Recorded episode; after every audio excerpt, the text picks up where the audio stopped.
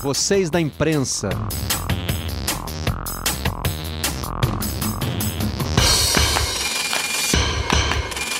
Olá, amigos do canal Campeão, sejam bem-vindos à última edição do Redação Home Office nesse horário. Espero que esse suspense tenha causado assim um ah, né? Porque aí significa que vocês estão gostando do programa, estão gostando dessa nossa experiência, porque nós aqui certamente estamos curtindo muito a possibilidade de estar com vocês direto da nossa sala, para onde você estiver durante esse período de quarentena. Que a partir de amanhã voltamos ao nosso horário normal, às 10 da manhã. Não com a mesma duração né, do redação original, do redação no estúdio, do redação na redação que vai ao ar de 10 a meio-dia e meia. Saúde.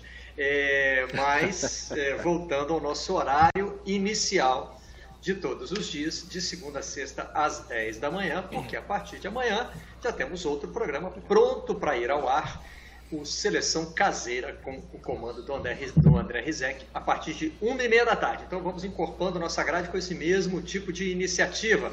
Deixa eu apresentar então, então os meus convidados de hoje, lembrando que, como sempre, a versão em áudio do nosso bate-papo estará disponível na aba Vocês da Imprensa da página de podcast do Globoesporte.com a partir das 5 da tarde. Maurício Noriega, seja muito bem-vindo ao Redação Home Office, Nori. É, boa tarde a todos. Fui eu quem espirrei, mas direitinho, apenas uma, uma leve rinite, tá vendo? Lencinho de papel, tudo bonitinho. Boa tarde aos companheiros Eric e Milton. O tempo está dando uma mudada aqui em São Paulo, talvez é, a gente tenha chuva daqui a pouquinho, né? Mas todos aqui firmes e fortes e parabéns a vocês pelo Dia do Jornalista. É verdade, bem lembrado, Nori. Podia ter mencionado isso já no começo do programa. Hoje é dia do jornalista, então parabéns a Maurício Noriega, parabéns a Eric Faria. Bem-vindo ao Redação Home Office, Eric. Grande Barreto, bom falar com você, com o Nori, com o Milton. Com eles dois eu já não vi há algum tempo. Bom falar com os amigos. E olha, eu vou falar uma coisa para vocês. Esse negócio de abstinência de futebol tá me matando mesmo. Eu trouxe para cá agora, olha só.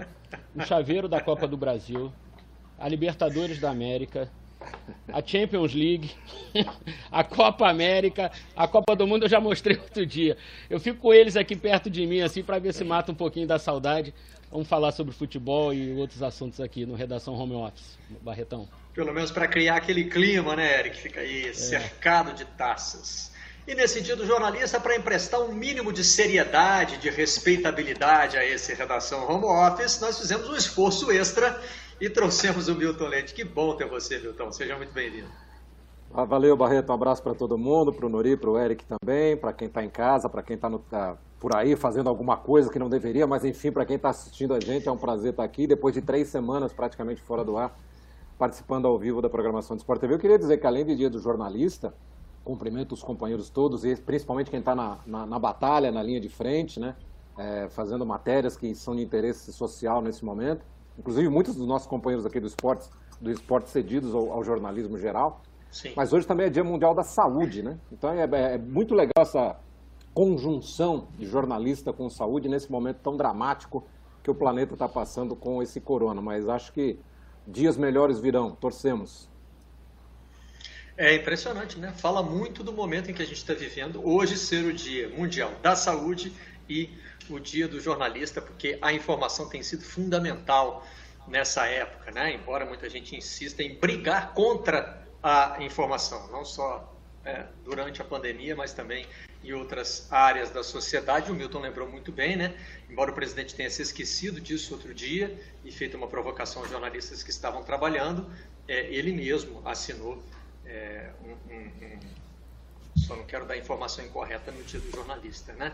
Mas, enfim, está é, tá na lei que jornalismo é uma das funções essenciais né? E aliás, quando eu digo da nossa sala para onde você estiver, é porque você pode estar em quarentena, deveria estar em quarentena, né? se não estiver numa das, das profissões essenciais, mas outras pessoas não têm essa opção, tem que estar na linha de frente, e entre eles estão muitos dos nossos companheiros é, que militam é, no jornal, na cobertura diária do jornalismo não necessariamente no jornalismo esportivo. Muitos dos nossos colegas do jornalismo esportivo estão cedidos ao que a gente chama né, de área de cidades ou área de geral, dependendo da, da, da, da região e da, do jargão local. Né? Muito bem, vamos é, tratar dos nossos assuntos aqui. Eu tenho algumas capas de jornal para mostrar.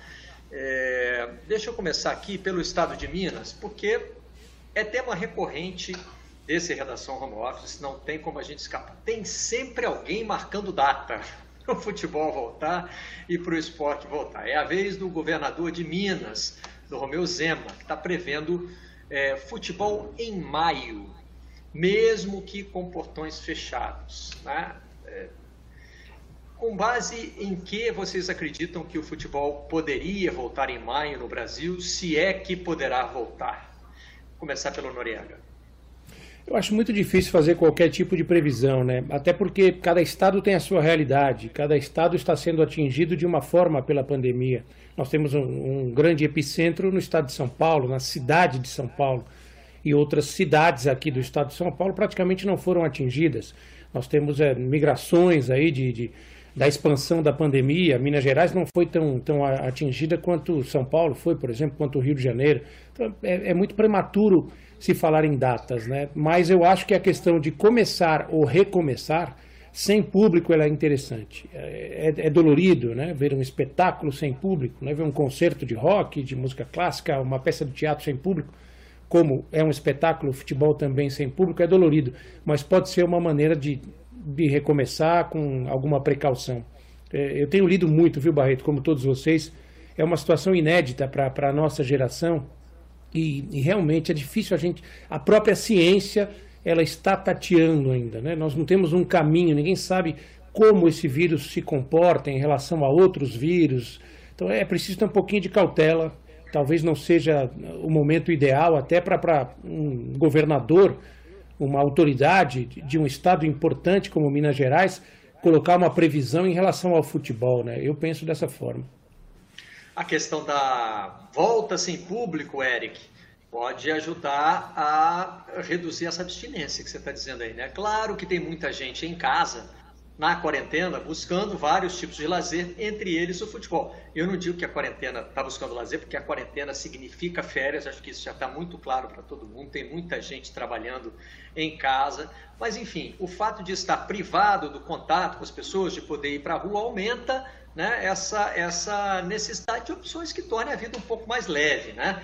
E o futebol poderia ser essa solução, desde que a gente consiga assegurar que a saúde dos atletas estará preservada. Né? Então, Barreto, assim, é, eu, eu, eu sou radicalmente contra a gente voltar com o futebol antes da gente ter 100% de certeza de que as coisas estão realmente melhores e estão num caminho que a gente possa acreditar numa grande melhora. Por que, que eu digo isso? Porque eu acho que o futebol ele tem uma capacidade tão grande de mobilizar as pessoas que, ainda como disse o Nori, que sejam jogos com portões fechados, é inimaginável que em volta dos estádios a gente não tenha outras pessoas é, que, que, que, queiram estar por ali, que precisem estar por ali. Eu digo assim, vendedores ambulantes, mesmo que não tenha público, sempre vai aparecer um ou outro. Eu acho que o, o, futebol tem essa capacidade muito grande de juntar gente, mesmo quando os jogos são com portões fechados. assim. E se o futebol volta, eu acho que ele passa um exemplo de que, olha, as coisas estão melhores. É, o futebol está voltando, tá vendo? Por que, que eu tenho que ficar em casa se o futebol está voltando, ainda que com portões fechados? Então, assim, eu acho que a última coisa que a gente tinha que pensar agora é nessa questão do futebol. Uma outra, um outro ponto que eu também acho muito importante é, o governador de Minas ouvir os jogadores. Vem cá, vocês se sentem à vontade para jogar? É, de ter contato com Isso. outras pessoas? Vocês têm pais, vocês têm mães, vocês têm filhos em casa, enfim, pessoas mais velhas, pessoas é, que vivem. A gente sabe como é que é o jogador de futebol de time grande, é, ele é quase que um planeta com vários satélites girando em torno dele. Né? Ele sustenta muita gente, as pessoas estão sempre muito próximas do jogador de futebol. Então, assim, é, eu acho que as pessoas têm que ouvir os jogadores. Vem cá, vocês se sentem à vontade para jogar? Porque todo mundo vai decidir e quem tem que entrar em campo não opina? É, desde o princípio eu já estava partindo. Por isso que quando eu fiz, uh, quando eu passei a palavra para o Eric, eu disse desde que a gente consiga assegurar que a saúde dos jogadores vai estar protegida, né? E não é fácil, porque é uma comunidade grande, né? Os jogadores vão interagir entre eles, tem times de cidades diferentes, cada um vai poder estar numa, numa, numa é, pode, cada cidade é. pode estar num momento diferente, os estádios. É, agora, o, o, Milton, essa ponderação que o Eric fez, sinceramente, essa ainda não tinha, talvez eu tenha atropelado essa parte, de que o futebol tem um poder de mobilização tão grande que a gente não pode confiar simplesmente no fato de que as pessoas vão ficar em casa, vendo pela televisão, ou ouvindo você dizer agora eu se consagro, e, né, é, que beleza, e outras coisas do gênero. E infelizmente a gente não consegue ter também essa garantia, né, Milton? O Barreto, é, você começou a, a, a, a, sua explanação dizendo assim, com base em que vocês acham que dá para voltar ao futebol em maio? Eu diria o seguinte, só com base na irresponsabilidade, né? Porque provavelmente é, todas as previsões, como disse o Noriega, a gente acaba lendo tudo a todo momento e tá, a gente está muito tempo em casa, a gente acaba se informando muito, mas provavelmente a segunda quinzena de abril e o mês de maio provavelmente serão os piores momentos da, da crise aqui no Brasil, né? A gente não chegou perto ainda do que vai acontecer, embora a gente saiba também que a subnotificação de casos e de mortes é muito grande. Mas enfim, para alguém prever que em maio vai ter futebol, tem que ser muito irresponsável. Primeiro, eu concordo plenamente com o Eric. O futebol ele mobiliza muita gente acho que essa coisa de fazer com o portão fechado e você dizer, olha, aquelas 300, 400 pessoas que estão envolvidas ali no jogo, elas não têm a menor importância. Elas podem se contaminar porque o que importa é divertir, divertir a massa que vai estar em casa vendo pela televisão, né? Então, acho que mesmo com portões fechados, a gente não deveria permitir futebol. A gente não pode ter futebol. Eu estava lendo hoje, inclusive, estava comentando com vocês antes do programa começar, que na Alemanha já se prevê isso e já se calculou até o número de pessoas necessárias para um jogo de futebol da Bundesliga, que seriam os dois times, médicos, reservas, massagista, é, pessoal da arbitragem, até catador de bola, eles já tinham calculado, pessoal da imprensa, eles calcularam em 239 pessoas por partida. Ou seja, essas 239, então pode é, mesmo sem público, só, só, essas, só, só os que vão certo. participar ali do evento. Ou seja, essas 239, então, tudo bem, elas podem se contaminar e que se danem, né? elas que se virem. Então, esse é o primeiro aspecto, é você se preocupar com aqueles que você está indo obrigar a, obrigando a, a, jogar futebol. A outra coisa, eu vou dar um exemplo muito claro, o último jogo que eu fiz do Campeonato Paulista, antes de, de parar o campeonato, foi um São Paulo e Santos no Morumbi, que foi no sábado, e depois naquela semana seguinte, já na segunda-feira, eles já tinham decidido que o campeonato ia parar, né? O jogo foi com portões fechados. Já naquele momento, a federação tinha decidido que os jogos na cidade de São Paulo, e incluiu o clássico de Campinas lá, porque houve um pedido do Ministério Público, né, o Guarani e Ponte Preta, que jogaram na segunda-feira seguinte, esses jogos seriam sem, sem torcida. Então não teve torcida no São Paulo e Santos, não teve torcida no Corinthians, que jogou no domingo, não teve torcida lá no Guarani e Ponte Preta. E eu tinha feito, antes desse jogo, na terça-feira anterior a este clássico, eu tinha feito Santos jogando na Vila Belmiro, mais um jogo que era punição, não era por causa ainda do, do coronavírus, né? O Santos tinha sido punido na Libertadores e ele tinha que jogar com portões fechados. Naquele jogo da Vila Belmiro, a gente tinha um grupo de torcedores do Santos em volta do estádio, mesmo sem poder entrar, acompanhando a partida. Fosse na televisão do boteco, ou fosse só ouvindo pelo rádio, tinha um grupo lá, 100, 200 pessoas em, em, em torno do estádio. A mesma coisa aconteceu no São Paulo e Santos, no, no clássico do Morumbi. Tinha gente, tinha torcedores parados ali em frente ao portão de entrada do Morumbi, ou seja, mesmo sem querer, o jogo de portões fechados acaba mobilizando, como disse o Eric, acaba levando gente para a porta do estádio, o cara fica ali esperando o jogo acabar para vaiar ou aplaudir o time quando ele sai do estádio, enfim. Então, até com portões fechados, eu acho de uma irresponsabilidade sem tamanho você falar na volta de futebol. Ainda mais se você pensar que maio, talvez a gente esteja vivendo o pior momento desse tormento todo que a gente tem nesse instante com essa pandemia. Só para não parecer que eu fiz uma pergunta muito aleatória ao Milton, quando eu perguntei assim, mesmo sem público, eu não estou querendo tirar o público da conta, não. Estou querendo tirar da conta claro. as pessoas que trabalham voltadas para o público. Por exemplo, bilheteiro, você precisa ter, o cara que controla a catraca, é, o steward, que cuida da segurança. Então, né, tem, tem vários profissionais que não estarão envolvidos é, num, num jogo sem público.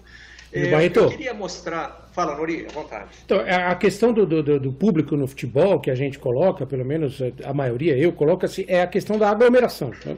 É, mais do que você. O que o Milton falou, eu estava com ele lá nesse jogo, se não me engano, na, na vila. É, e tinha os caras lá fora, fazendo, gritando, torcendo, não tinha ninguém no estádio, no jogo da Libertadores, né? E, os caras gritando lá fora, entendeu? A 100, 200 metros do estádio. Que eu acho assim, a recomendação de, de um reinício, se for possível, claro, claro, sem público, é evitar esse tipo de aglomeração. Claro que nós não temos a disciplina como cidadãos, né, como, como nação, para tomar esse tipo de, de, de precaução. Né? Você vê é, um arrefecimento de, de, de isolamento, eu vi no final de semana relatos em São Paulo, inclusive de amigos, gente saindo, gente se encontrando para dar uma caminhada na praça tal. É, então nós não temos essa disciplina, que eu acho que seria o ideal nesse caso. E, e reforço aquilo, é, cada país tem a sua realidade, né? Nós temos países com similaridades, inclusive de, de, de, formação racial e de nível social, que a gente tem diferenças gritantes no número de casos de infectados e de mortes. Né? Então é, é muito difícil, é, é um desafio é, sem igual para mim, é, para a humanidade e, e para a ciência. Queria mostrar aqui uma declaração do Alexander Seferin, que é presidente da UEFA e tem se manifestado bastante, mas está me parecendo que cada hora ele, ele aponta numa direção. Por exemplo, a UEFA não reagiu bem ao fato de é, a Federação Belga ter declarado o Bruges campeão e encerrado o campeonato. Que não, não pode ser bem assim, né? É, porque como é que vai ser agora a classificação para a Liga dos Campeões? Olha o que ele está dizendo aí. Ó. É impossível para o Liverpool terminar sem título. Se os jogos forem disputados, eles certamente os, os vencerão em campo. Se as partidas não puderem ser disputadas, a maneira e os critérios devem ser encontrados com base nos quais, de acordo com os resultados, ele será declarado campeão. Isso foi uma entrevista para um jornal da Eslovênia, o jornal se chama Equipa. É, vê se eu estou é, me situando bem aí dentro da linha de raciocínio do presidente da UEFA. Ele não quer que os campeonatos sejam dados por encerrados agora, mas quer que uma solução seja encontrada caso os campeonatos não possam chegar ao fim, no sentido de que você deu o título para alguém. É isso quando ele fala do Liverpool? Vou começar pelo Milton. É, eu acho que acho que o raciocínio dele é um pouco esse, né? Eu acho meio um raciocínio um, um tanto torto. Eu acho que assim, você, como você vai ter uma temporada que vem depois, né? Vamos imaginar, você encerra de qualquer jeito essa aqui porque não vai ter data para fazer tudo. Então você encerra de alguma forma. A preocupação certamente é assim, como é que nós vamos disputar a temporada do ano que vem se a gente não resolveu bem essa temporada aqui, né? Ou seja, quem vai para a Liga dos Campeões, quem vai para a Liga Europa, quem é rebaixado, enfim. Há uma série de questões de continuidade, vamos dizer assim, nas competições, né? Então, talvez seja essa a preocupação dele. Mas, por outro lado, eu também acho muito injusto você simplesmente dizer, ah, não, estava na frente do campeonato, então você é campeão. O campeonato não acabou, né? Se você não conseguir fazer todas as rodadas, por isso que eu já tenho lido, inclusive, que muitos, muitos lugares estão pensando em fazer uma coisa diferente, né? Você reúne todos os times num lugar só, faz ali um mata-mata, de repente, para você ter, enfim, uma, uma classificação um pouco mais realista em relação ao campeonato. Alguns campeonatos, como é o caso da Inglaterra, né, em que a diferença é muito grande. Você fala, ah, mas o Liverpool não vai perder esse campeonato, né? Mas, enfim, matematicamente o campeonato não estava decidido ainda. Então, é, é, eu acho muito complicado você simplesmente arrematar o campeonato e falando, não, o Liverpool é campeão, quem está lá na rabeira está rebaixado e vamos em frente, né? Acho que não, Acho que você tem que arrumar uma, uma, uma, A discussão tem que ser como é que nós vamos fechar isso aqui para ter sequência, né? Porque os campeonatos vezes acabam se interligando de uma temporada para outra, né? Você tem essa coisa da classificação para os campeonatos, tem rebaixamento, tem, enfim, um monte de coisa que liga uma temporada na outra. Então, como é que nós vamos fazer esse link, né? Como é que a gente pode ser o menos injusto? Porque eu acho, Barreto, que talvez a grande discussão que a gente tenha que ter, que as pessoas têm que ter consciência, todo mundo, né? Isso vale para o futebol e para fora do futebol é que nesse, nesse, nessa crise que a gente está vivendo, que é uma crise planetária, todo mundo vai perder um pouco. Todo mundo vai perder um pouco. Quem tem menos, né, quem tem menos recursos, vai perder mais, vai sofrer mais nesse momento. Por isso que eu acho que essa coisa que a CBF definiu ontem, de você dar uma grana para os clubes da Série C, da Série D, para os campeonatos femininos, enfim, é, para que eles consigam pagar os salários, consigam sustentar as suas, suas equipes, eu acho providencial. Assim como acho que o governo, como está sendo feito no mundo inteiro, né, e aqui no Brasil está está patinando, mas aparentemente vai acabar saindo, que é você bancar quem tem menos, né? Então o cara que tem, que ganha menos, o cara que tem emprego menor, o cara que tem a, a empresa menor, todo mundo vai perder, mas quem tem menos, menos recurso para se bancar por alguns meses, óbvio que vai sofrer mais, né? Então acho que é isso, a gente tem que arrumar uma solução que seja a menos ruim para todo mundo, mas que todo mundo vai perder, eu não tenho a menor dúvida. Aliás, é, vale a gente continuar nesse ponto que o Milton acabou de levantar aí, né? A CBF que tem respondido às, não necessariamente às críticas, mas às cobranças que vem sofrido, né? Que, que vem é, sofrido, a gente pode dizer. É, né? As pessoas sofrem cobrança, tá certo. Né? Uma volta e meia aparece aqui no nosso bate-papo, aparece também em outros programas, em, em, vários outros lugares. Vocês da imprensa, Nori, de uma forma geral, é, cobram a CBF. Olha, a CBF tem, direito, tem dinheiro em caixa, teve é, é, faturamento recorde na temporada passada, então tem que aparecer para contribuir com os clubes e tem dado respostas. Né? A gente precisa ser justo nesse sentido. Agora, como o Milton mencionou, a CBF anunciou que vai socorrer os clubes pequenos e também o futebol feminino, né? onde há uma injeção de recursos muito menor. É, o caminho é esse, o caminho é esse. A gente pode traçar um paralelo se você tem uma situação que afeta a sociedade, a sociedade tem a sua parcela de sacrifício, mas é hora do governo, como governo, né, intervir e, e, ajudar a sociedade. A CBF é, entre aspas, o governo do futebol brasileiro, a entidade que regulamenta o futebol brasileiro e tem condições de fazer essa injeção de capital necessária para a sobrevivência dos clubes. E acho que está fazendo aí da forma correta. Né? Eu sou um crítico ferrenho de, de várias atitudes de comportamentos da, da, da CBF, dos seus dirigentes, mas nesse caso acho que eles estão agindo de forma muito correta, atualizando a questão primeiro para quem precisa, como disse o Milton, e depois ela certamente vai estudar o caso dos clubes de Série C, Série B, Série A, que talvez seja hoje onde a gente tenha mais recursos financeiros de forma desigual, né, distribuição desigual. Eu acho que o caminho é esse. No último, último aspecto hoje é a seleção brasileira, né? Dentro dessa ordem de prioridades. O último aspecto é, que vai inverter um pouquinho a prioridade da CBF, né, histórica. Né? A CBF sempre colocou a seleção brasileira lá no topo da, da prateleira. Agora é hora da seleção ficar quietinha ali no, no canto dela, até a gente poder ter uma solução para isso. Só para não ficar só o copo meio vazio, eu acho que a gente vai ver muitas coisas boas do ser humano, como já está vendo né, no combate à pandemia, mas eu acho que a gente tem que levar em conta também a reação do público. Né? Por exemplo, o Liverpool é, recorreu a um recurso que foi dado pelo governo inglês. Né? O governo inglês ofereceu às empresas adotarem um plano que era pagar 20% do salário dos seus funcionários e o governo socorreria com os outros 80%, isso seria compensado mais à frente. O Liverpool, e ontem a gente até debatia isso, né? o que é o tamanho de um clube de futebol como empresa. Isso às vezes pode ser muito enganoso, porque circula muito dinheiro mas você comparar o futebol com outros setores da economia, o que parece ser assim, né? Um clube riquíssimo é uma, é uma empresa como outra qualquer. O problema é, e isso, isso infelizmente eu só li ontem depois desse debate, eu li no site The Athletic. O Liverpool é uma empresa que emprega milionários. Era essa a expressão que não tinha me ocorrido ainda, né? Daquelas que depois você fala, pô, podia ter pensado nisso antes, né? É, e isso pegou muito mal. O que, que o Liverpool fez, Milton Leite? Voltou atrás. Repercussão muito negativa na sociedade inglesa, entre os próprios torcedores do Liverpool. É, não é pelo fato de, de, As pessoas não estão avaliando aqui o tamanho do clube é, é, como empresa. Né? É, as pessoas estão avaliando o fato de que o Liverpool tem, entre seus funcionários, alguns jogadores de futebol que recebem salários milionários.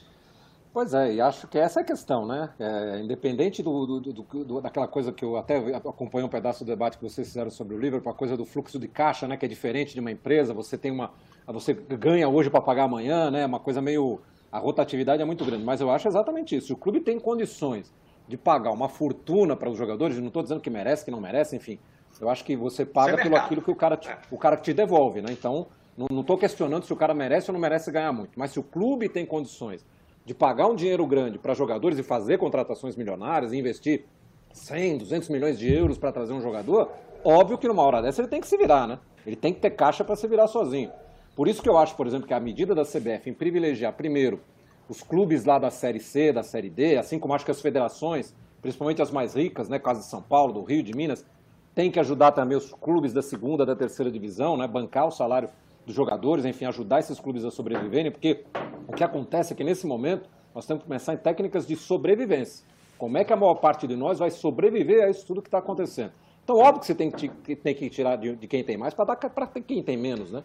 A CBF, por exemplo, na minha opinião, ela não é banco, né? Não deveria ser banco. Então ela não precisa ter dinheiro em caixa, ela precisa terminar o ano zerada. Gastou o que gastou, tem dinheiro, porque ela ganha muito dinheiro com, com seleção, com direito, com os campeonatos que ela organiza e tal. Então nada mais justo que na hora do aperto aquele pessoal que faz o, o espetáculo né, tem que ser ajudado. Assim como, como disse o Noriega, os governos têm que ajudar a população mais carente, aquele trabalhador que tem é, necessidade de uma rede de proteção um pouco maior. Então, acho mais do que normal, e, e aí você vê a diferença ética, né? Enquanto aqui no Brasil, o time que está lutando para não cair. Não, vamos acabar o campeonato, não cai ninguém, deixa, vamos resolver isso ano que vem. Quem está lá na ponta, ah, vamos, vamos fechar o campeonato para eu ser campeão, enfim. Aqui nós estamos defendendo cada um o seu. Lá o Liverpool mostra um pouquinho mais de ética e diante da repercussão que seria, evidentemente, uma catástrofe para a marca do clube, né, que é uma empresa, é, ele volta atrás e fala, não, realmente eu tenho de onde tirar, vamos dar esse dinheiro para quem precisa de mais, né? É, o Nori, com relação àqueles clubes que a gente chama, é, brincando de fora de série, né? aqueles que não estão nos campeonatos brasileiros das, brasileiros das séries A, B, C e D e não são representados é, pelo Conselho Nacional dos Clubes, eu já andei fazendo essa pergunta para representantes dos próprios clubes, também dos jogadores. A solução está nas federações. Essa solução Sim. tem que ser buscada localmente. A CBF também tem um alcance limitado aí nesse, nesse auxílio, né? É, tem, tem uma conta que é até fácil da gente fazer, né? Sem fazer juízo de, de, de, de valor em relação à função de cada entidade, do, do clube de futebol ou da federação. Quantos funcionários tem a CBF, quantos funcionários tem um clube de futebol? Quantos funcionários tem a Federação Paulista, a Federação de Futebol do Estado do Rio de Janeiro, de Minas, e quantos funcionários tem um clube profissional de futebol? Não apenas o clube de futebol, né? porque às vezes é um clube social com um time de futebol. Então, tudo isso tem que ser pensado nessa hora, não tem como fugir disso. Né? As, federações, inclusive, recebem uma mesada da CBF, uma coisa muito mais política né, do que qualquer coisa, porque elas são o colégio eleitoral mais, mais forte que existe na eleição para a presidência da CBF, porque não os clubes receberem também uma ajuda nessa hora. Eu estou com o Milton, é questão de sobrevivência, não, não tem outro jeito. E por ser uma questão de sobrevivência, não apenas no futebol, mas em, várias, em vários ramos de atividade, por a gente viver uma situação inédita na história da humanidade, né, para a nossa geração, principalmente, muita gente, infelizmente, vai ficar pelo caminho, não tem jeito. Isso é, isso é inevitável. Alguns clubes certamente deixarão de existir ou vão cessar as atividades de futebol profissional desses clubes por um tempo eles vão ter que abandonar a competição. É uma situação dramática, dramática. Por isso que o que for possível ser feito pela, pelas entidades que regulam o esporte no Brasil, eu estou falando agora do futebol, mas abrindo isso aí para voleibol, basquete, atletismo, tênis, o, o que for, é preciso pensar como o, o gestor num aspecto de sobrevivência agora. A gente não sabe até quando vai durar essa situação. Ninguém, ninguém sabe, né? Infelizmente. Bom, já que ninguém sabe, vamos falar de coisas que acontecem enquanto a bola não rola, né? O que tem acontecido na quarentena? O mercado se movimenta ou os jornais tentam dar uma movimentada no mercado, né?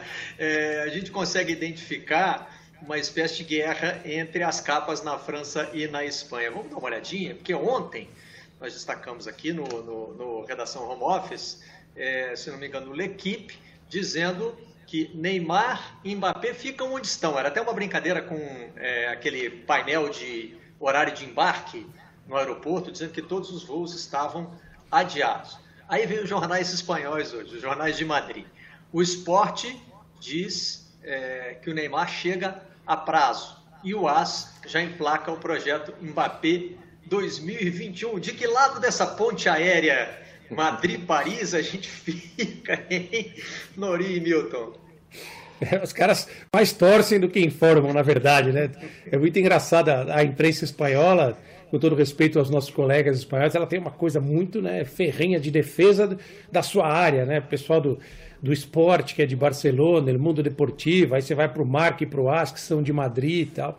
E óbvio que tem que vir uma resposta aí francesa. O pessoal vai querer que o Mbappé e o Neymar fiquem na França, né? É muito. Essa, esse é o pior período para nós, né? O período que não tem bola rolando, não tem nada acontecendo, a especulação vira, vira uma coisa que foge do controle. Né?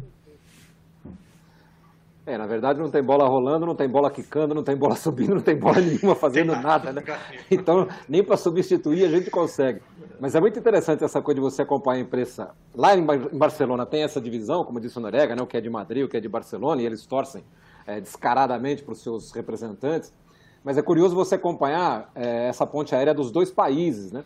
Porque ainda semana passada eu vi o jornal, o pessoal da França, na imprensa da França, dizendo assim, olha, o Neymar, o PSG até topa negociar, né? Dependendo de como for a coisa, talvez não nessa, nessa janela de verão agora, mas na outra talvez ele saia. Agora, o Mbappé não, né? Eles dão o Mbappé como um cara inegociável, que eles fariam qualquer coisa para segurar o Mbappé lá, que hoje é muito mais querido e tem, tem números até melhores do que o Neymar nessas últimas temporadas aí, um cara que foi campeão do mundo, fazendo gol em final e tal. Então, é, é essa, essa posição diferente de cada um dos lugares é realmente muito curiosa. Nosso mercado também não para, não. Já fizemos uma negociação aqui, ó. Saiu o Eric Faria, fizemos uma substituição. Sobe a plaquinha. Saiu o Eric Faria, entrou o Sérgio Xavier. É, você, em algum momento em que a tela apareceu assim, dividida como está agora, deve ter notado que estava um espacinho azul ali na janelinha dedicada ao Eric. Estamos sujeitos a isso. Né?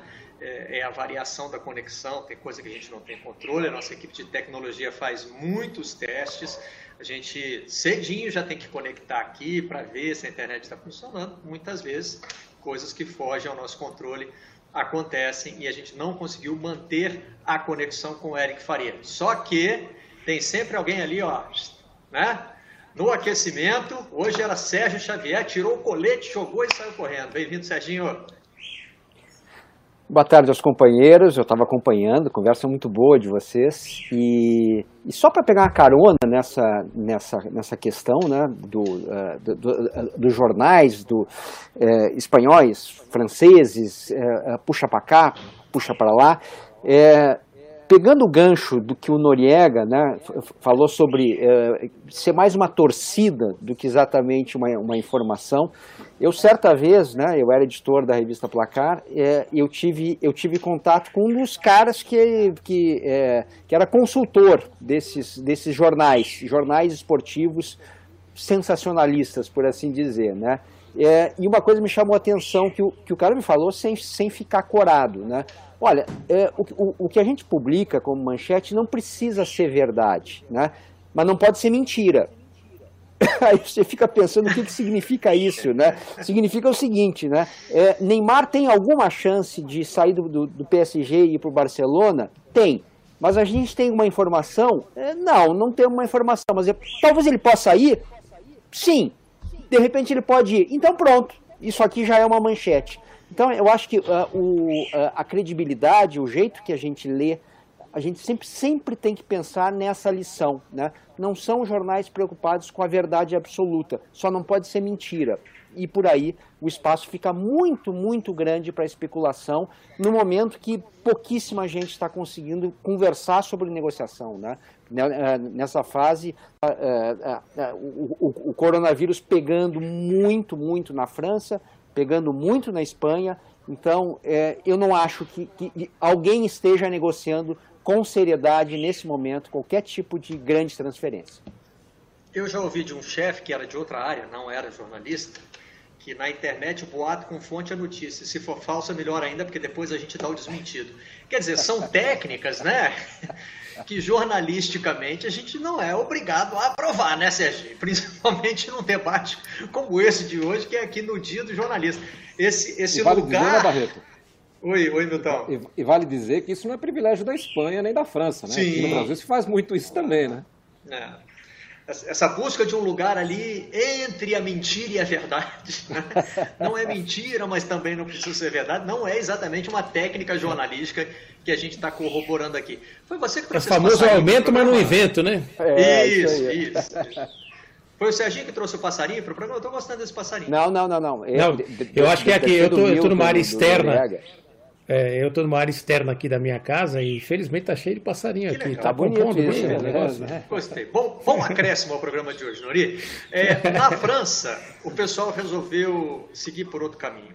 Não ficar entre a mentira e a verdade em algum lugar ali. Eles saíram por outra tangente. Vamos ver aí o que traz o L'Equipe na capa. Sempre lembrando que quando eu falo vamos ver, né, tem a versão em áudio do podcast é que nós estamos mostrando é, a capa, aliás, que é da France Football. É, essa é uma época, o Globoesporte.com tem feito muito isso e é bem legal. Tem feito é, é, alguns desafios e os desafios estão aumentando, né? Os primeiros foram bem fáceis, aí estava todo mundo trocando informações nos grupos de WhatsApp, cabaritei, que moleza, não sei o quê, jogadores dos anos 90 e tal. Agora já tá cheio de gato mestre botando o rabinho entre as pernas, dizendo, é, agora fica mais difícil, não consegui acertar tudo, nossa, errei fulano. Então, então tem vários, vários testes lá para você fazer. A France Football resolveu fazer uma daquelas eleições, que volta e meia, Serginho, que já foi editor de revista, né? Em algum momento, né, Serginho, quando o noticiário não está tão quente, você pode lançar um tema como esse. Tem a Janeirão, inglesa janeiro. também, que é a janeiro. A revista inglesa 442 adora um ranking polêmico. O Pelé nunca é o primeiro na lista da 442 de nada, porque aí já tem a polêmica garantida, né?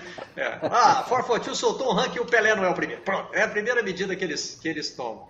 Estão empurrando o Pelé para baixo agora, ele é quarto, quinto colocado. Enfim, aí são as camisas místicas do futebol. Já tem umas dicas aí. Se vocês tivessem que escolher uma só, começando pelo Serginho que entrou agora, qual é a camisa de todos os tempos para você? Olha, é, eu sei que a, a, a, camisa da seleção de 70 está muito bem votada, né?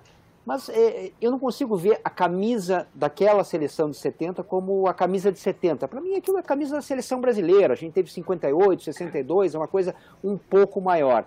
Mas quando eu olho essa que está na capa no cantinho, essa é, é, laranja da Holanda, me remete imediatamente para 74. Eu não consigo pensar numa outra camisa. Então, eu acho uma boa, é, uma boa escolha essa de, do, do time do Cruyff de 74, que que foi encantador. Inclusive tem a do, é do, do, Ajax ali, que também era do Cruyff, né, de 72, 73, Sim. mas eu prefiro a da Holanda 74. Meu compadre Aidan André Mota tem coleção de camisa da Holanda. Ele tem camisas da Holanda de, de, de, de várias épocas diferentes, to, todas no modelo original no laranja, porque tem camisa azul também da Holanda, né? Tem, tem camisa branca. Nori, você escolheria uma em especial ou teria dificuldade? Eu teria dificuldade. Eu tenho um carinho muito grande por essa camisa laranja da Holanda. Realmente ela marcou, né? Ela, ela está muito identificada a um estilo de jogo, como está a amarela da, da seleção brasileira. Mas eu, eu vou ficar com uma aqui que para mim vai ficar, nem sei se ela está na lista, mas imagino que esteja. Vai ficar até como uma homenagem, né? Por ligações que eu tenho de sangue, né? Não apenas com esse país, mas com outros países mas é azul da Itália, que também identifica hum. muito, identifica é. muito um caráter, uma cultura esportiva, uma, uma, presença, né? Como todos nós já vimos a Itália em campo, aquela camisa azul em campo, ela tem uma energia, né? Como tem a amarela da seleção brasileira. Mas para não dizer que eu sou eh, torcedor do, do Brasil, como eu sou, obviamente, eu fico com essa da Itália. Milton, vai em qual? Você sabe que essa coisa de, de você escolher uma camisa, né? Você, na, na, verdade, a gente nunca pensa na mais bonita, né? A gente vai sempre para a memória afetiva, que foi isso que o Sérgio Sim. e o Noriega fizeram, né? Eu, se eu fosse pensar em, em, questão estética, eu, por exemplo, aqui no Brasil, gosto muito do Grêmio e do Fluminense, a tricolor do Fluminense, né? Eu acho que talvez em termos de beleza estética, acho que são as mais bacanas que eu consideraria. E aí tem essa coisa da Holanda, porque ela marcou uma geração, principalmente a minha geração, né? Porque eu começo a gostar de futebol muito ali no começo dos anos 70, então eu lembro muito da seleção brasileira de 70, eu lembro muito dessa Holanda de, de 74, e acho que o Noriega tem razão, essa camisa azul da Itália também é muito, é muito marcante, né? E eu, particularmente, eu gosto muito das camisas pretas, né? aquele uniforme todo preto que o Botafogo usa, o Corinthians já usou, enfim, é, eu gosto muito do, do, da, da camisa preta enfim, dessas que estão aí, que estão sendo mais, as mais votadas, eu acompanhei o Noriega. Eu acho a da Holanda muito bonita. Estou pegando a cola aqui, porque é, a France Football foi num caminho bem interessante, porque eu acho que ela até é, melhora o debate. É, não seria nem para escolher a camisa mais bonita, mas a camisa mais mística, qual a camisa que tem mais hum. peso, que representa mais. Nesse sentido, o meu voto seria para o Brasil de 70, porque para mim é um time definitivo na história do futebol mas ganhou, e nós já mostramos aí imagens, está em primeiro plano, é, a camisa do Ajax. Essa foi considerada a mais mística. O Brasil de 70 está em quarto na lista. Dois clubes brasileiros, Corinthians e Flamengo, foram citados. E as seleções de 1986 e 1958 também estão na lista. A seleção de 58 tem uma história é, muito bonita, né? O uma história que ficou marcada no futebol brasileiro, contada e recontada várias vezes, o fato de que o Brasil teve que jogar com a camisa azul, porque enfrentou a Suécia, dona da casa, na final. E aí o Paulo Machado de Carvalho, foi ele, né? Sim, que era sim. o chefe da delegação, inventou para os jogadores a história de que é, ele tinha ou sonhado, ou tinha tido uma iluminação de que era a cor do manto de Nossa Senhora Aparecida, padroeira do Brasil, e por isso seríamos campeões mundiais, Sérgio. Foi por isso. Tinha também Pelé, Garrincha, né? Tinha Didi, mas Newton Santos. Nossa Senhora deu a sua colaboração, digamos assim. Mas Nossa Senhora Mas a, a narrativa, a narrativa é espetacular, né? É maravilhosa, é A maravilhosa. narrativa é Não, e, espetacular. E a história toda, né? Ela foi comprada numa loja de material esportivo na véspera. Não existia esse negócio de levar vários kits de camisa. O Brasil foi com camisa amarela para a Copa, né? Aí foram para Os caras bordando o escudo, né? Azul e ficaram costurando o escudo e os números. É sensacional. É, não, Talvez aí, se o, se o assunto é mística, hein, Serginho? Tem mística pra caramba nessa camisa aí. Não, e, e, é, esteticamente é uma camisa linda essa, essa azul, né? Depois ela, ela foi remodelada, teve vários estilos diferentes, mas é, é das mais bonitas mesmo, né? É, é, eu fico pensando nesse ranking também, né? Como também qual camisa que eu gostaria de usar num casamento, por exemplo, né? uma, uma super festa. Eu, usa, eu, eu seguiria usando a da Holanda, porque além de tudo, esteticamente eu acho ela maravilhosa. Hum, imagino que não no papel de noivo, né? Porque provavelmente a noiva, né? Você sabe que esse negócio de camisa da Holanda, Milton Leite vai lembrar dessa história da, da Copa do Mundo no Brasil aqui, que viajamos juntos aqui por várias coisas. Ele vai lembrar da, história da camisa azul da Holanda. Lembra que eu falava, vou comprar essa camisa, camisa maravilhosa tal, que era uma camisa especial para aquela Copa do Mundo. A hora que eu fui comprar já não tinha mais. E nunca mais vou achar essa camisa. Virou artigo de colecionador. Para você ver como a Holanda tem uma, uma. Não é nem marketing mais só de coisa, já virou caso de, de, de branding mesmo. É uma comunicação Acho que a Holanda faz. Acho que a única camisa não laranja que o Iron tem da Holanda é essa de 2014, a Que é Copa de lindíssima. 2014, que teve também um caso de marketing né, extraordinário, que foi a Alemanha rubro-negra. Né? A Alemanha criou para aquela Copa um uniforme, aliás, virou o uniforme do 7 a 1 Era com ele que a Alemanha estava jogando quando, quando goleou o Brasil. Tem mais uma lista aí que foi publicada, esse, é, essa por uma pelo Observatório do Futebol, eu queria destacar com vocês, aqui não é votação não, aqui é, é estatística mesmo, uma contagem bem simples. Quantos jogadores cada clube usou? É, e me chama a atenção o fato de que os mais ricos é, estão entre os que menos usaram jogadores. Você vai ver aí Palmeiras com 91 e Flamengo com 92, abrindo essa lista, que vai chegar até o Goiás com 143.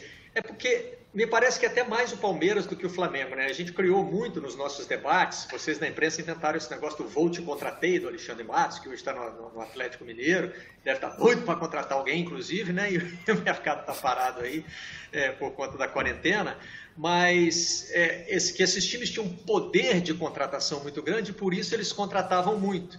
Mas, na verdade, o que essa lista mais revela é que quem não tem as melhores condições financeiras talvez acabe contratando mais, porque erra mais. É, é essa a lógica? E precisa mudar no meio do caminho também, né? Tem isso, porque às vezes o cara rumo. acaba contratando, É, então, é, corrigir exato, rumo. exato, Noriega. É isso. Eu acho, eu, eu, eu acho que tem uma questão aí que é eh, o, o tentativa e erro, né? Então, então você tenta um time, não consegue, o que que faz? Busca alguém dos juniores, né, ali dos aspirantes, né, bota em campo, não funciona, contrata o cara do interior. Então, é, os clubes maiores, né, tá aí Palmeiras e Flamengo, eles, eles, eh, eles só vão na boa. Você não vê grande contratação de vou experimentar. O, o cara já está mais ou menos testado. Então acho que vai um pouco por aí. Eu acho que eu tenho uma outra visão. Eu acho que não é só isso, não. Eu acho que, na verdade, Milton? os clubes maiores. Oi? Só para te dar mais um elemento aí, acrescentar que essa lista é desde 2015, tá? Pois é, era isso que eu ia falar. esse- Quem, quem Eu ia pegar exatamente esse 2015. gancho. Que a gente tem aí um espaço de praticamente quatro anos, né, indo para cinco. Eu acho que o que tem, na verdade, aí muito é que assim, os times que têm mais, maior poder financeiro, eles seguram mais jogadores. Eles não, eles não são times vendedores. Cara só vende ou quando tem uma oferta acima do, do mercado, né, que é um negócio de fora, ou quando ele tem um cara que não está funcionando, ele vai contratar outro. Então, normalmente o time que tem mais dinheiro, no caso dos dois mais recentes, que são Palmeiras e Flamengo, ele não precisa vender jogador, ele mantém grupo. O time menor, o time que tem menos dinheiro, ele refaz o time toda a temporada. Toda a temporada ele está praticamente trocando 50%, 60%, 70% do time. Principalmente quando ele não vai bem na temporada anterior. Então acho que além dessa questão de que você precisa, às vezes, corrigir, corrigir rumos, né? Mas também não é tão fácil assim corrigir rumos, porque você não tem o mesmo dinheiro que o Palmeiras e o Flamengo têm. Eu acho que tem essa questão de que você é, praticamente troca o time a cada temporada. Você renova o time 60%, 70%. E isso é muito comum, né? Você pega principalmente os times que têm a sua maior força nos campeonatos estaduais e nem tanto nos, nas competições nacionais. Esse pessoal, em geral, troca o time inteiro praticamente a cada temporada. É normal você ouvir dizer, ah, o time trouxe 15 jogadores para essa temporada, dispensou 14, enfim. Isso também acho que contribui um pouco, já Agora, que está falando Milton, de quatro anos, né? Eu vou até pedir para o pessoal se eles podem voltar com o gráfico ali, pra, até para chamar atenção a uma coisa que, que eu pesquei aqui, que pelo menos a minha atenção chamou.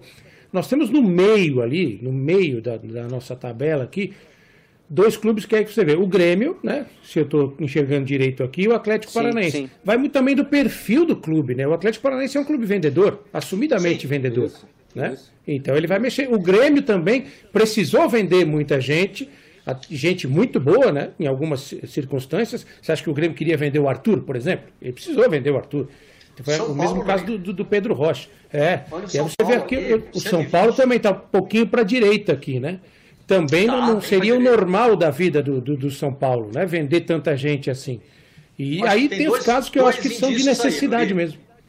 Oi. Desculpa. É, não, não, claro, claro. o que você vai falar. É, com, com, relação ao que disse o Milton, eu acho que tem o fato de que clubes precisam vender para fazer caixa. Caso, por, por, exemplo, do Fluminense, que vendeu um jogador a mais do que o São Paulo, é questão de situação econômica. E casos de clubes que ficam menos vulneráveis ao mercado secundário. O Palmeiras, o Flamengo, hoje não perdem mais jogador é, com tanta frequência para clubes do Oriente Médio, é, ou para o Japão, para a China, né? eles conseguem segurar. Se não vier o interesse de um grande clube europeu, como agora se anuncia que pode vir de novo para cima do, do, Cebolinha, o Borussia Dortmund ou o Everton da Inglaterra, aí fica mais difícil segurar. Né? O Everton, não por ser um grande clube, mas está inserido no, no, no, maior campeonato do mundo. Né? Se a proposta nos clubes mais estruturados financeiramente no Brasil não for dos grandes mercados, eles conseguem segurar mais. É isso, é isso. É, e tem os casos de desespero, né? Não sei se o Serginho é. concorda. Tem os casos de absoluto desespero. Isso, isso. Não, Final de temporada, o cara vai lá buscar. É. é. Ele vai, muitas vezes, o time da Série A vai buscar alguém da Série B que está se destacando, fazendo gol, alguma coisa, e ele vai, no desespero, tentar se salvar. É, e vende, eu, né, Serginho? Interessa só... para quem? É para fazer caixa. É, é, e eu fico pensando o seguinte: se a gente pegasse esse gráfico, é, é, é um gráfico de número de jogadores, né? se a gente pegasse esse gráfico e mudasse né, o, o, o, formato dele e colocasse como valores vendidos, né, dinheiro arrecadado, quer dizer, ia, ia ser um gráfico completamente diferente. Você ia ter o Flamengo, né, lá, o, o clube que mais arrecadou, né, só as vendas de Paquetá, Vinícius Júnior, já, já batem tudo. O Grêmio ia estar muito bem nisso, o Atlético Paranaense estaria maravilhosamente bem, porque é, o Atlético Paranaense, quando vende, vende muito bem. Né? Então, é, é, um pouco é, é, no, no, que o Noriega falou e no que o Milton falaram, né? os clubes mais bem estruturados né, conseguem fazer essa administração de uma forma muito mais tranquila. Né? Deixa eu trazer aqui, eu vou puxar uma cola, estou olhando aqui para o celular, tá? É, tem uma nota que vai subir agora no Globoesporte.com uma audiência na tarde desta terça-feira em Assunção, no Paraguai, pode mudar a situação de Ronaldinho Gaúcho e seu irmão Roberto de Assis, presos desde o dia 6 de março, é, que foi concluída a perícia nos telefones celulares. Então, às três horas, com base nessa perícia, será realizada uma reunião que pode é, decidir pela libertação de Ronaldinho e Assis ou transferência para prisão domiciliar nota assinada pelo Rafael Cipila e pelo Martim Fernandes, que tem acompanhado esse caso bem de perto. Né? É, claro que a gente está falando aqui de coisas estratosfericamente diferentes, mas é mais uma das notícias bizarras. Né? A gente está vivendo um momento inédito do noticiário com essa questão da pandemia, inédito para a nossa geração. Né? Isso já aconteceu em outras eras ou em outras escalas. Né? Mas essa coisa de, de, de ficar em casa, tudo, futebol parar, isso tudo para nós é, é, é, novidade. E tem a, a bizarrice particular, peculiar do caso Ronaldinho, né, Milton? Você sabe, Barreto, que acompanhando, principalmente no, naquele começo, quando ele foi preso com o irmão lá e tal, agora a gente nem lembra direito que ele está lá, mas eu cheguei a comentar com algumas pessoas assim, se eu estou envolvido numa questão como essa, nunca tive problema com a justiça, graças a Deus, mas vamos imaginar que um dia eu, eu fui preso por alguma razão injusta ou não injusta e sou levado para um presídio. Cara, eu ia estar tá tão constrangido, eu ia estar tá tão tenso, tão arrasado, que eu ia me esconder embaixo da cama do presídio, não ia querer ver ninguém, não queria que ninguém me visse. Ah, o Ronaldinho? Não, no dia seguinte ele estava jogando futebol com os caras da cadeia, tirando foto com todo mundo, dando risada. Meu, ele não teve o menor constrangimento de estar tá preso no Paraguai, né? Por isso que eu acho que é um triste fim de carreira de um cara que poderia, que esbarrou ali no céu, né? Ele quase tocou o céu com as mãos, como diz aquele ditado, porque ele teve muito, ele teve, naquele momento em que ele estava no auge no Barcelona, melhor do mundo e tal, muita gente chegou a dizer, olha, ele estava a um passo de ser o primeiro cara abaixo do Pelé na, naquela nossa lista dos melhores de todos os tempos, né? E, e, hoje ele, ele joga futebol, joga pelada com os caras do presídio de Assunção, no Paraguai, né? É, é, assim, um case de como destruir uma carreira em apenas uma década. É o Ronaldinho, né? Você, você pega a carreira do Ronaldinho e fala, como destruir uma carreira? É isso aqui, ó. Inacreditável. A última foi uma mensagem de celular para a família de um companheiro, vocês companheiro de cela, acho que não está na cela só com, com o Assis, né? Chamando de meu artilheiro, já teve imagem dele jogando futebol. É, é, Inacreditável. Assim, não, cada etapa desse, desse processo, né, dessa cobertura, como a gente, como a gente chama, ela, ela é mais inacreditável do que a anterior, né? Ele vive na Ronaldinho Holândia, né? É outro mundo. É, é, é Tem é, uma noção de e realidade. É impressionante. De mundo paralelo, é, de mundo é. paralelo tá cada, parece que está cada vez mais comum. Serginho chamou. Não, é, e só lembrando, né, uh, o, uh, vocês falaram do Ronald, da prisão do Ronaldinho, né? E eu lembro que ao lado dele está o Assis, né? Se tem, se tem alguém que, uh, que tem participação importantíssima nessa prisão do Ronaldinho é o Assis, né? Porque é, é, é, o, é, o, é o, o, gestor da carreira dele, né? uma, uma carreira toda atrapalhada, né? quase todas as negociações do Ronaldinho foram negociações atrapalhadas de, é, de, de, gente que sai muito magoada, né? isso aconteceu na Europa, aconteceu no Brasil, e, é, e de uma certa forma, né, os dois estarem presos juntos, né, eu acho que é até simbólico por tudo que, pelas escolhas que o Ronaldinho fez, né? principalmente em, em função do irmão. Né?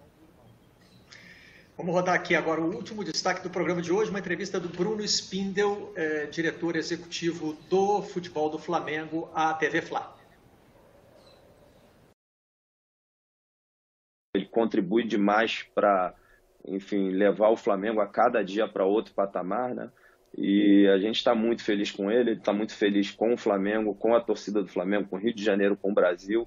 Obviamente, essa é, pandemia tira é, um pouco né, o foco é, da, da renovação né, que a gente vem tratando, é, mas a gente espera que dê, que dê tudo certo. Ele está muito feliz com o Flamengo, a gente está muito feliz com ele. E, obviamente, é, vamos esperar que a gente vença essa luta contra o vírus aí para que ele possa continuar dando alegria ao nosso torcedor. Pareceu a vocês, vou começar pelo Nori, um tom mais pessimista, porque todo o noticiário caminhava no sentido de que né, ia fechar. Sentiu mudança, Nori? Cautela, um pouco de cautela. Porque eu acho que tem, tem fatores extra negociação agora, né? Familiares, a vida do, do cara fora do país, circunstâncias eh, provocadas por essa questão da pandemia podem interferir na negociação. Eu acho que isso eu li como cautela, como cautela. E acho per perfeitamente compreensível que o Jorge Jesus pense 200 vezes antes de tomar qualquer medida em relação ao futuro dele nesse momento. Não é o Flamengo especificamente, né, Sérgio? É o futuro, esse futuro que a gente não sabe como vai ser semana que vem, né? É, eu acho que nessas negociações, né, a, a, a, algumas frases são muito pensadas, né, eu acho que elas, é, é, do lado do Flamengo, para mostrar que o, que o Jorge Jesus não é, é, imprescindível, né, super importante, mas não imprescindível, isso é estratégia de negociação. Né. Do lado do Jorge Jesus, ele mostrando todo o amor que ele tem pelo, pelo, é, pelo, pelo clube, também, eu acho que é, faz parte de negociação. Agora, o que o, o que o Noriega e os seus passarinhos disseram agora, né, é que é, esse coronavírus nos faz pensar bastante né, na, na vida, em finitude, no quanto que a família é importante para a gente. Eu acho que quem não está pensando nisso tá pens não está pensando bem, porque agora é a hora da gente pensar, principalmente com aquelas pessoas mais velhas, mais idosas que a gente convive, né, se a gente está convivendo o suficiente. Talvez o Jorge Jesus faça um pouco esse balanço de vida agora, mas não dá para saber. Os próximos dias, semanas vão mostrar. Milton, quer fechar? É, só para dizer que eu acho que talvez o grande enrosco aí esteja nessa questão mesmo da pandemia. Eu acho que o Brasil provavelmente vai ser um dos piores países em termos de, de resultado final dessa, dessa pandemia, né? Eu estou falando de número de mortes, em, a gente sabe que o nosso sistema de saúde é precário, a gente sabe que as nossas autoridades são precárias, enfim. Nós temos muita precariedade aqui para enfrentar uma pandemia como essa. E talvez o Jorge Jesus, eu vou mais na linha do Serginho, talvez ele esteja pensando assim, será que vale a pena, depois de tudo que eu já ganhei lá, já suído, já ganhei um bom dinheiro, voltar para um país que a gente nem sabe direito o que vai ser depois, né? Que, que tipo de Brasil a gente vai ter depois dessa, dessa crise toda. Então talvez o que esteja pegando, talvez ele tenha até o pessimismo na fala do dirigente, dirigente do, do Flamengo, ou não pessimismo, mas um otimismo mais resguardado, talvez esteja muito mais ligado, talvez, a uma frase que o Jorge Jesus possa ter dito em umas conversas, né? Cara, mas eu não sei se eu quero voltar para esse Brasil aí que vai estar um pandemônio até não sei quando, né? Talvez seja por aí mesmo, um cara que já tem uma certa idade, que já fez aqui muito mais que se imaginou que ele poderia fazer no espaço de seis meses, né? Então acho que, que talvez a pandemia pegue muito mais do que questões financeiras, contratuais. Uma correção e um acréscimo antes da gente ir embora. É, a eleição da France Football era da camisa mais mítica e não mística do futebol. Então, deixa eu roubar aqui a explicação da Flávia Neves, professora de português. Místico se refere ao caráter de mistério, ou seja, ao caráter misterioso, espiritual, simbólico. Mítico, que é o certo, eu tinha falado místico, se refere ao caráter de mito, ou seja, caráter fantástico e lendário de algo. É, e o Corinthians e o Flamengo entram na lista, eu citei os dois, para acrescentar, com as camisas é, da democracia corintiana e do Flamengo dos anos 80, liderado pelo Zico, o Flamengo campeão pela Libertadores da primeira vez. O livro de hoje, que eu tirei aqui da, da, da, parte de futebol da minha biblioteca, é Como o Futebol Explica o Mundo. O futebol tem buscado tantas explicações para ele mesmo atualmente, que eh, me inspirou a buscar esse livro do jornalista norte-americano Franklin Foer, que viajou pelo mundo eh, buscando países que gostam de futebol, que se envolvem muito com futebol e tentando entender esses países através do futebol. É lógico, gente, que isso aqui não é uma coisa científica, né? Tem um capítulo sobre o Brasil. E aí eu estava achando tudo muito preciso até chegar no capítulo pelo, sobre o Brasil. Eu falei, não, é, não é bem assim. Embora ele tenha ouvido gente muito boa, viu nosso companheiro Juca Kfouri, por exemplo, mas deu para ver que tirou umas conclusões meio precipitadas. De qualquer forma, é uma observação, é um, é um exercício que vale a pena. Maurício Noriega, obrigado pela participação na redação. Com trilha sonora, Valeu, surround de passarinhos trilha e tudo sonora, mais. Trazendo passarinhos. Valeu, Sérgio Xavier Filho. Obrigado pela substituição ao Eric Faria, quem aproveito para agradecer também. Um abraço a todos. Valeu. Milton Leite, sempre um prazer ter você aqui, hein? Um pouquinho de seriedade para esse programa, graças a Deus. muito obrigado. Aliás, eu já li esse livro, o livro é muito bom, só não é melhor do que os passarinhos de Maurício Noriega. Um abraço para todo é mundo. É isso aí, é isso aí. Até amanhã, então, voltando ao nosso horário normal no Redação Home Office, hein? De segunda a sexta, a partir de agora, às 10 da manhã. E às 5 da tarde tem a versão em podcast na aba Vocês da Imprensa, da página de podcast do Globoesporte.com. Tchau. Vocês da imprensa.